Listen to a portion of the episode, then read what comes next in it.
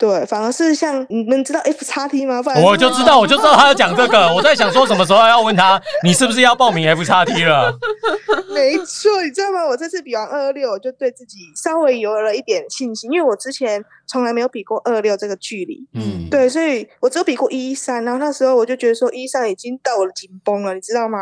所以我二二六比完之后，我就让自己多了一点信心。我想说，那我接下来我就要比 F 叉 T。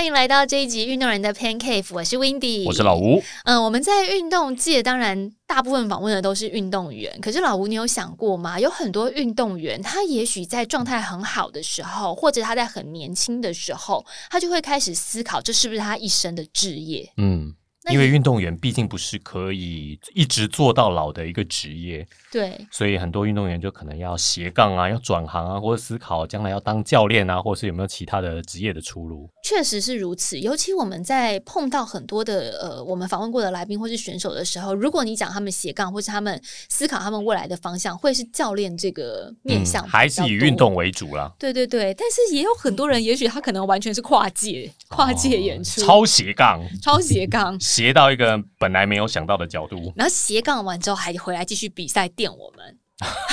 这样是不是就太厉害了一点？我们今天现场要欢迎到的呢，他是在铁人三项当中表现一直相当优异的一位选手。他不不但是亚运、世界杯、亚洲杯的国手，同时在国内的多场赛事也拿过很多冠军。那另外，我觉得非常值得骄傲的是，他算是台湾最接近奥运的铁人三项选手之一。今天邀请到这位，但我们真正现在应该介绍他的身份又比较不一样。哦，已经完全斜杠到太斜的地方去了。对，花艺设计师，欢迎肉肉少女郭佳琪。Hello，大家好，我是肉肉少女郭佳琪，很荣幸参加这个 Pocket 的节目。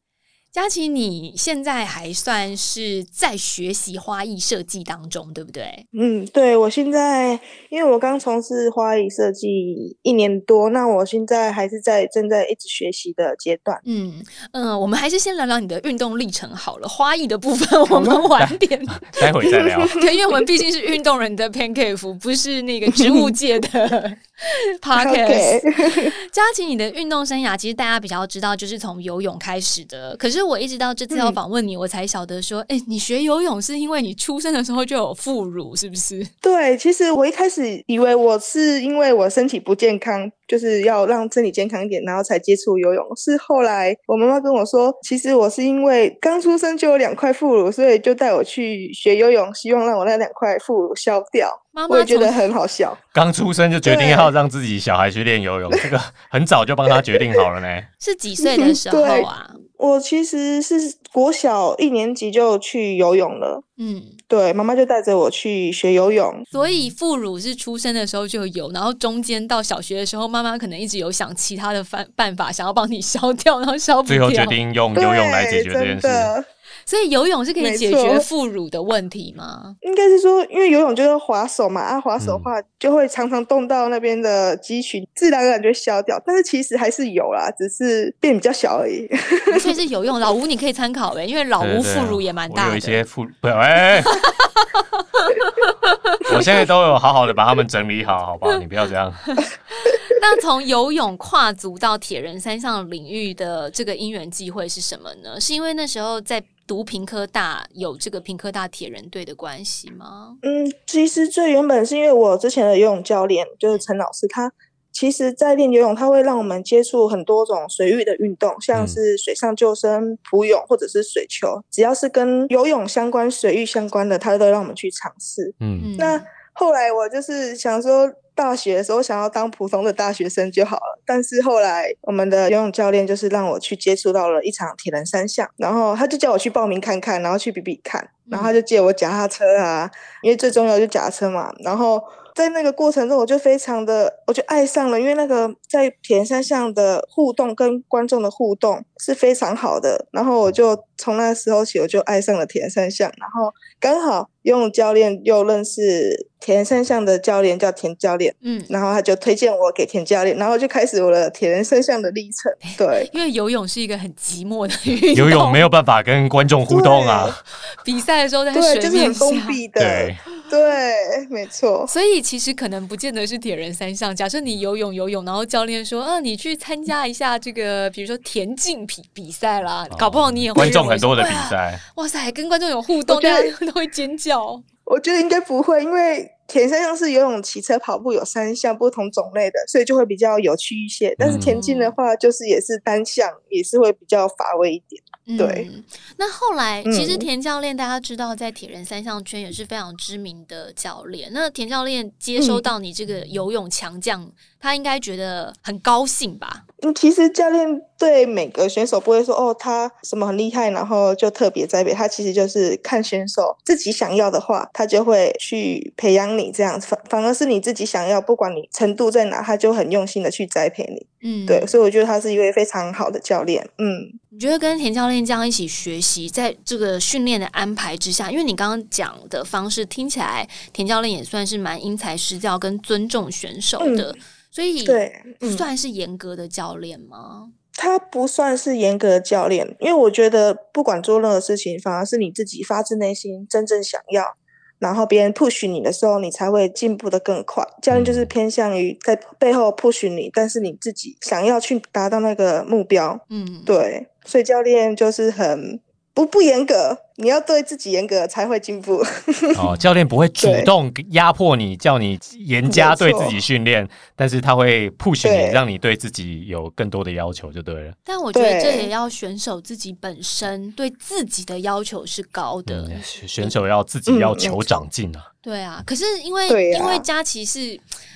你感觉就是比较乐天，然后有一点点这样子、嗯快乐快乐傻大姐傻大姐，这样子不会需要一个比较严格的教练来鞭策你吗？还是说你其实嗯好像看起来乐天乐天，你心里面其实对自己的自我要求是很高的？我觉得我对自己的自我要求很高，我对训练啊、对比赛，我都对自己很严格。嗯，对，甚至是教练可能出好一些课表，我觉得我觉得自己练不够，我事后还会自己去补强嗯，然后有时候就补强过多，然后就受伤了，所以我对自己还蛮严格的。哦，嗯是会自己加课表的选手。对，我会加课表，对，好学生呢。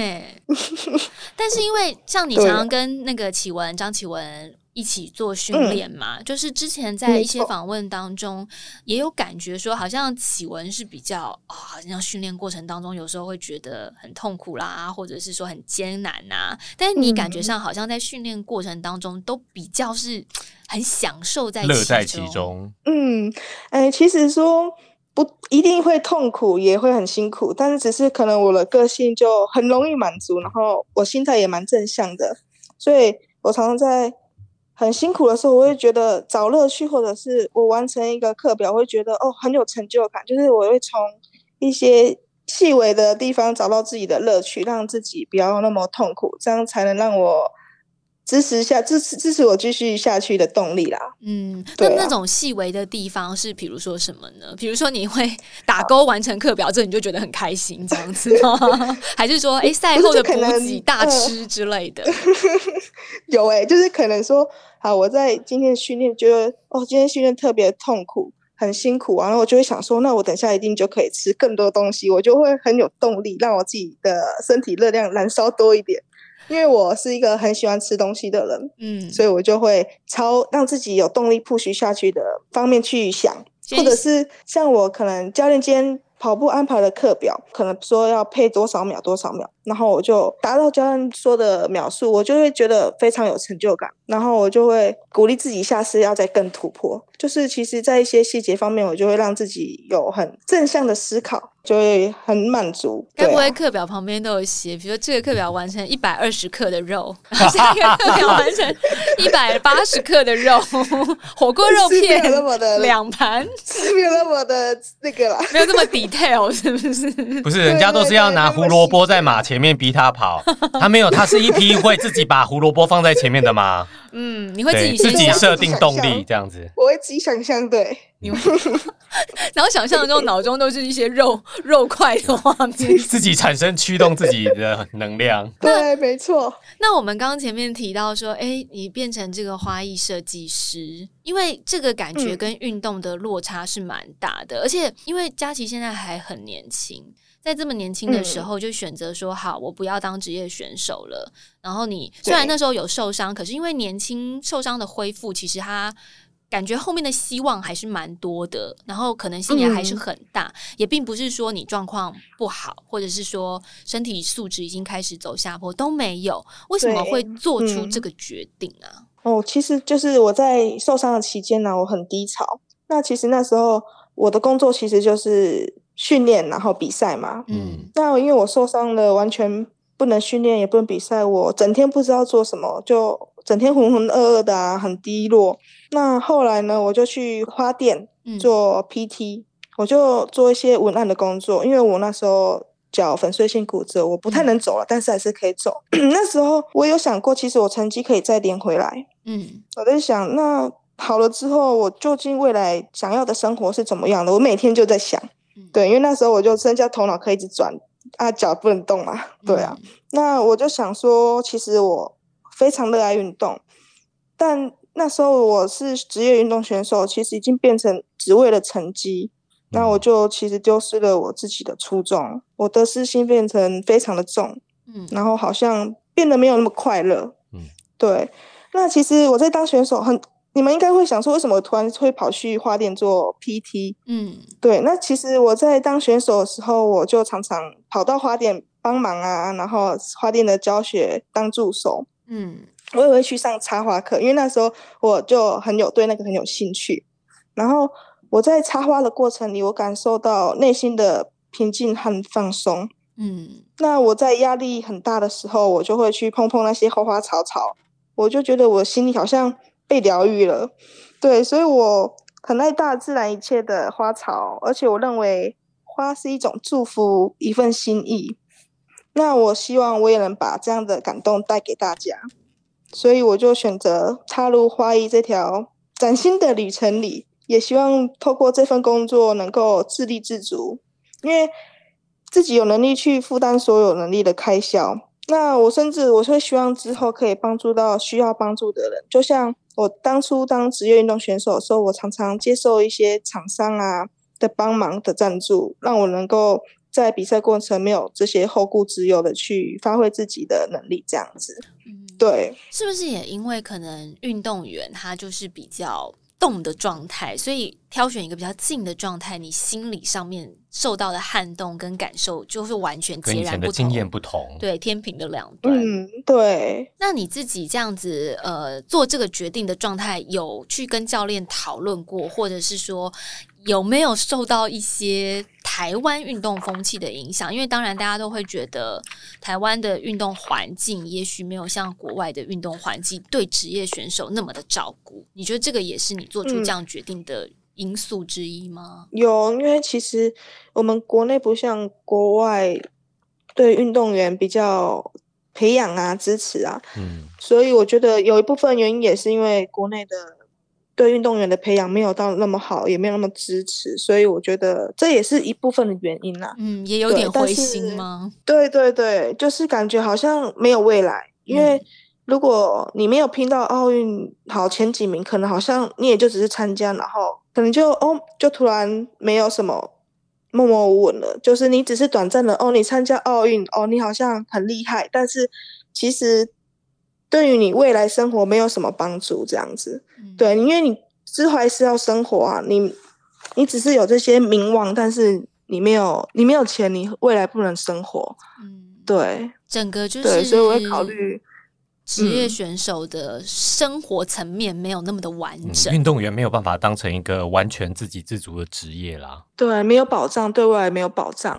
对，所以我还希望就是能够在别的地方找到自己一技之长，然后好好去发展，嗯然后而且也是你喜欢做的能经济能力。对，嗯没错，又是我的兴趣。对，那教练有劝退吗？教练有说：“哎，不要啦，你再试试看啦。还是教练就说：“好，太好了，你就转职吧。这样 我有跟教练讨论，然后我有跟他说我的想法，嗯然后教练就其实他是很支持我的，就是他觉得我有这样的想法很好，能够为自己的未来去做打算。嗯，对，所以教练没有挽留我，反而是很赞同我的想法这样子，然后就让我就是说跟我说，你就用你原本运动员的精神去面对任何事情，你一定会很成功这样子。嗯 教练这对番话非常受用哎。对，而且很感人，然后我觉得也很正向。嗯可是另外一方面，我也觉得我们国家真的是有点 对不起一些优秀运动员，有点可惜啦对，对啊，就是嗯优秀的运动员付出了这么多能力，但是没有办法把他们的巅峰更加的延长。嗯，就是希望这个嗯环境是可以再更好、更好、再更好，那未来都是嗯让真的是职业选手的运动员没有什么后顾之忧，不需要去考量这些。嗯，是可以把这个嗯。优秀的素质留在赛场上，然后花艺当兴趣，这样就是反过来。啊，都赚钱嘛，都赚钱嘛。对，就是运动养活他们，对，哎然后花艺就是嗯，额外的 bonus 的奖金跟对兴，趣，就跟关大元一样嘛。关大元是 是另外一个身份是那个花店老板嘛。对对对对对对。那可是我我觉得也很棒，是说我在佳琪身上看到的是，放下职业选手身份之后啊，整个运动生涯都还是持续维持着，那并没有放弃运动员的身份。就运动表现也还非常的出色，而且甚至跨越了更多的项目，去尝试更多不同嗯的对选择。然后，所以其实，在你伤好了之后，你回来的这些训练就完全是自己自主训练，自己去安排什么时候嗯要骑车、跑步、游泳，或是什么时候想要报一个比赛，这个就是你自己去决定的事情了。对，但是我现在其实训练就是非常的规律，因为我早上九点要上班，嗯，所以呢，我就是然后下班的时候可能就不固定，可能七八九点甚至半夜都有可能，所以基本上我训练的时间就是一大早，所以我可能就是四点半五点我就起来运动，嗯然后九点要赶九点的上班。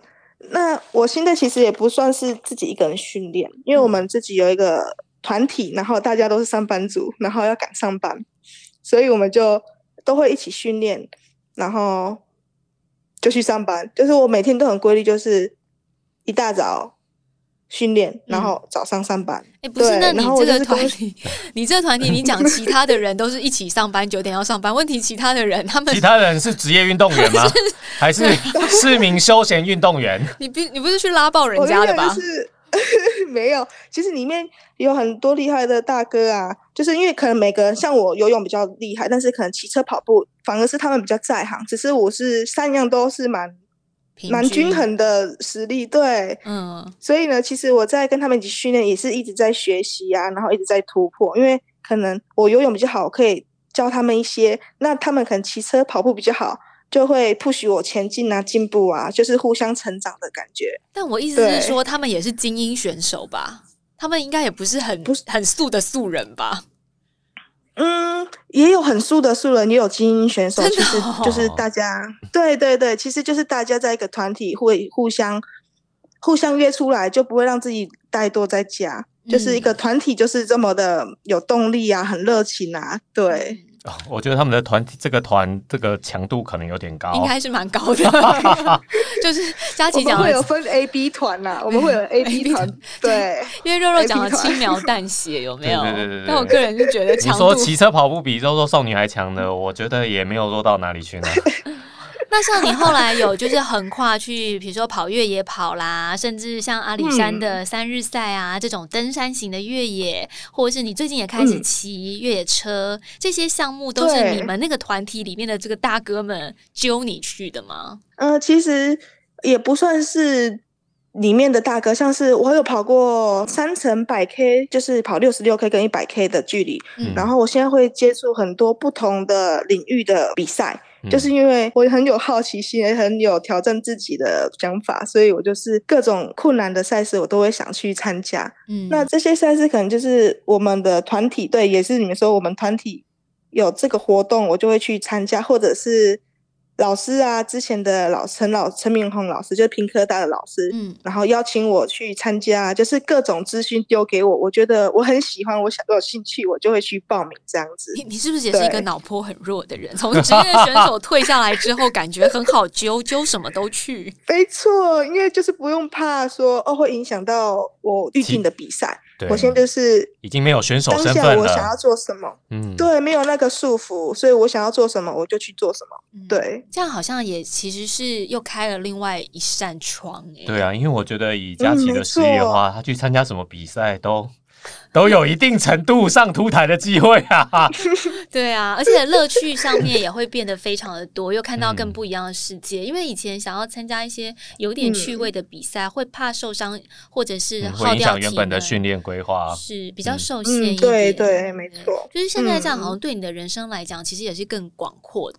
对啊，都开启了一片不同的视野，然后交了很多不同层面的朋友。我觉得对我来说也是一个很棒的成长。嗯，嗯，我觉得会不会接下来我们就看到郭佳琪开启另外一种选手的生涯，在另外一个完全不一样的运动领域里面？对啊，你觉得会吗？比如说，假设你在越野车项目里面，你觉得哇更开心、更好玩，然后表现也非常非常的好，你还会有一点想要说，我再回来试试看做登山车或是越野车的职业选手，甚至是好，我来当当看，嗯。就是其他呃项目的这种职业选手，还会有这样的心情吗？嗯，我会，因为我现在我很坚定的就是我会以我的工作为主，那其嗯。他的都是我的，其他时间就是我的兴，也是也是兴趣啦，然后挑战自我，但是我还会比较想要先把我的一技之长，花艺设计师这份工作先学习好，然后让我自己能够独当一面，自己的经济能力稳定，然后可以去应付其他的报名费啊、支出啊，都稳定嗯之后，我才会再去思考，对让自己稳定啊，不是嗯说对，因为主要我未来的生活嘛，一定要嗯让先自己有能力，嗯。对啊，其他事情就等我能力好一点再说了，对。哦，所以能力好的话，还是有可能回来当职业选手。哎，花艺店老板，赶快帮他加薪，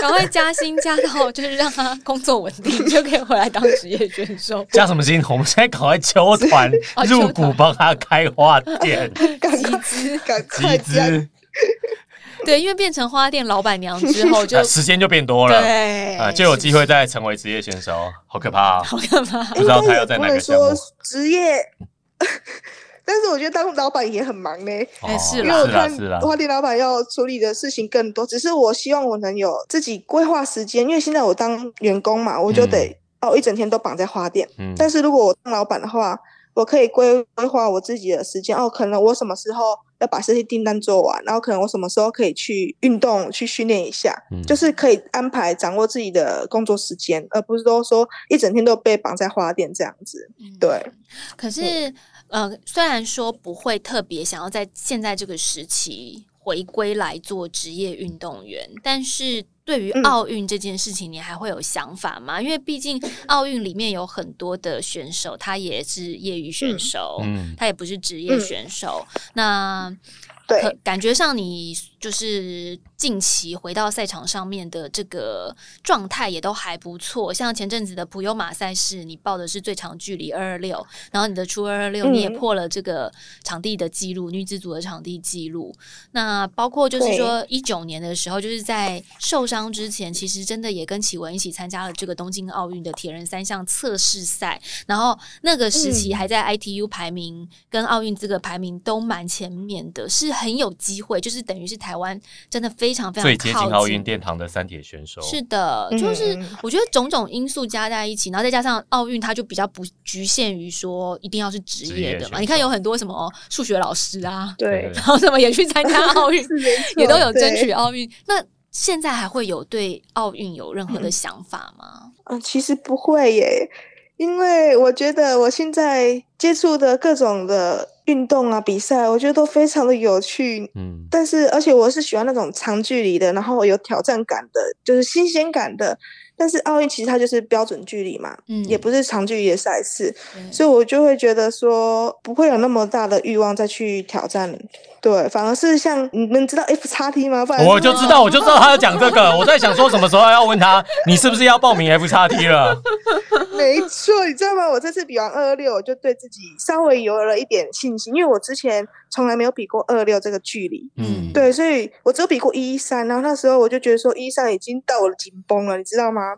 所以我二二六比完之后，我就让自己多了一点信心。我想说，那我接下来我就要比 F 叉 T。好，没有什么好说的我目标。就是我觉得我们明年可以有机会看到第一位 F 叉 T 完赛的女选手。我今年就可以呃今年，今年，今年，今年，对，今年，今年，今年，因为今年现在才四月嘛，对对对对对，对，所以今年底，所以今年底你已经确定，你已经确定会送出报名表了吗？对，我会，我我们已经有揪团了，就是我们那个团体也是有人要去比 F 叉 T，所以我们就等一下，F 叉 T 这种事情是可以是可以随便揪团的是不是？我们 F 叉 T 的纠团就是一个人要去比，然后其他揪的都是啦啦队啦。不是我们揪的，就说 就是有没有接力型的，我们就接力这样子你们现在你们这个团体，你刚刚还说你这个团体强度没有很强啦，真的还好还好。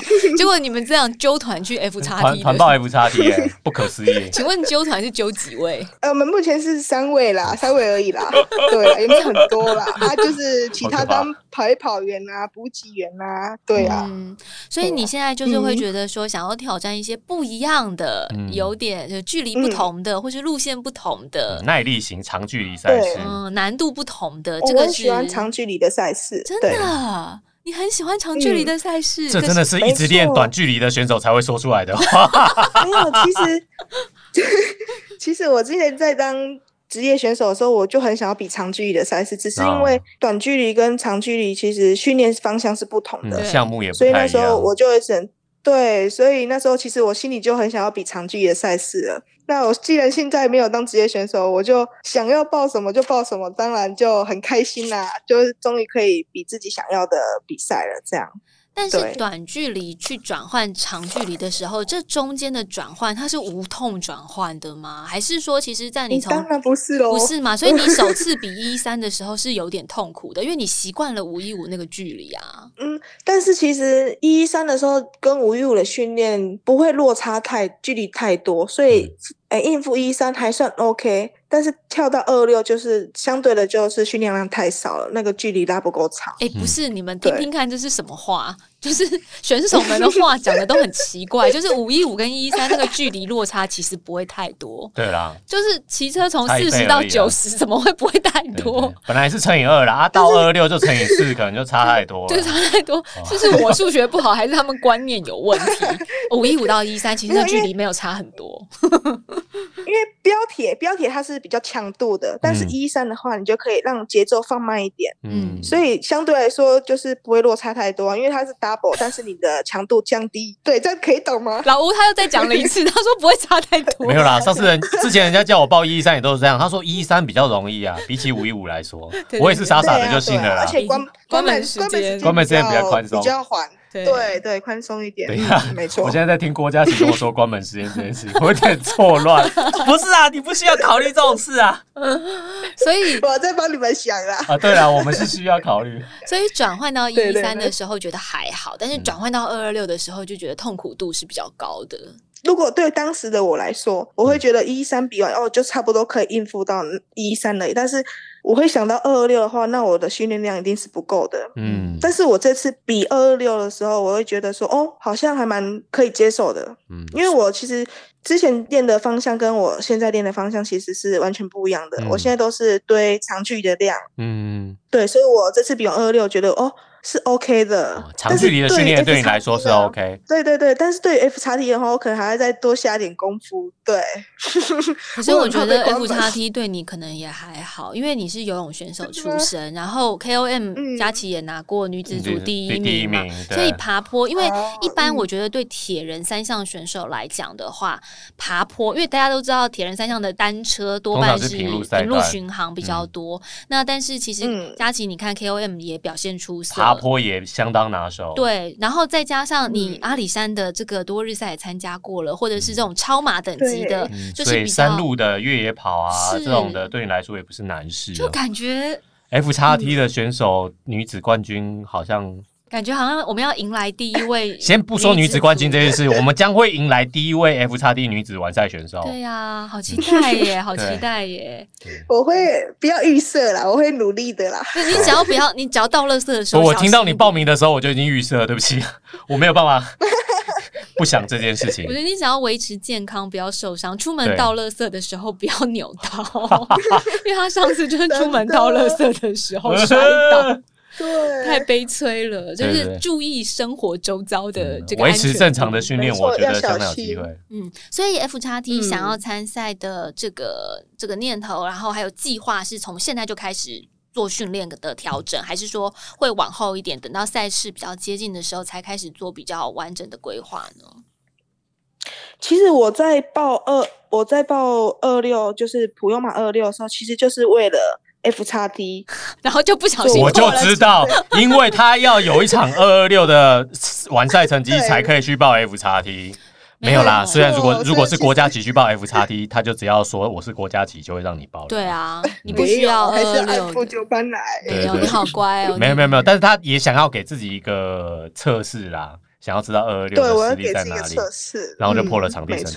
对，是你对自己的要求啦。但是因为因为我们知道 F 叉 T 有一些选手，他也是在没有完成二二六，可是他是精英型，而且嗯也已经是、呃，就是有非常好的成绩表现。通常都会即刻采纳。对，因为因为额外只要跟主办单位做说明，那是主办单位的一个规范嘛。嗯可是规范之外，你是可以做说明，他可以提出他之前的成绩啦，对譬如他曾经是奥运测试赛的选手啦，对或是 KOM 的冠军啊。我是奥运测试赛的选手哎、然后我就说不好意思哦，你没有比过二二六，我们不能让你来，这像话吗？这我我本来觉得今年 F 叉 D 已经没什么好心啦。对我本来想说，今年的 F 叉 D 的话题还可以吵多久，想不到又再度的吵了起来，哎呀，太期待了呀！相当期待。其实我我很呃非常想要访佳琪，不是因为说你是台湾曾经最接近奥运殿堂的铁人三项选手，我觉得这个原因倒不是我最想访问你的原因，而是因为我最想要访问的就是你成为这个花艺设计师，就是你在我看到了佳琪。然后我平常就是追踪你的状态，我就会觉得说你是已经放下了那个职业选手身份之后，可是又在赛场上面一直都还是很有热力，然后还是很愿意参赛，很、嗯很去尝试各种不同的运动状态。我觉得是那个状态让我很感动，他也让我看到说，我们大家不要对于职业选手有一个好像固定，就是你们只能走这一条路。事实上嗯。有很多不同的嗯。享受运动的方式，对不对？嗯，没错，对，所以我觉得这个、嗯。这个反而是我特别想要访问佳琪的原因，就是告诉大家说，不要那么严肃的去看待某一个标准。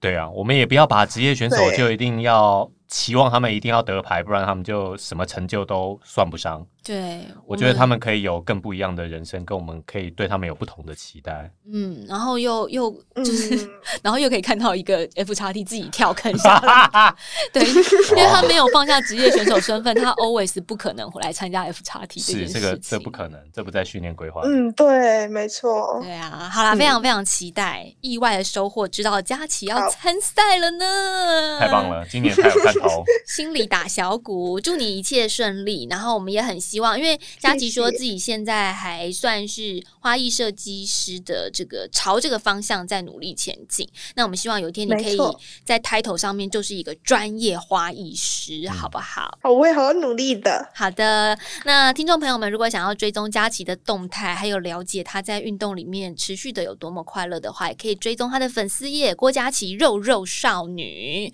然后我们也很期待你接下来在各个不同的运动领域当中，跟我们分享更多你的心得还有快乐。今天谢谢佳琪，谢谢。谢谢，谢拜谢你们，拜，谢谢，拜拜拜拜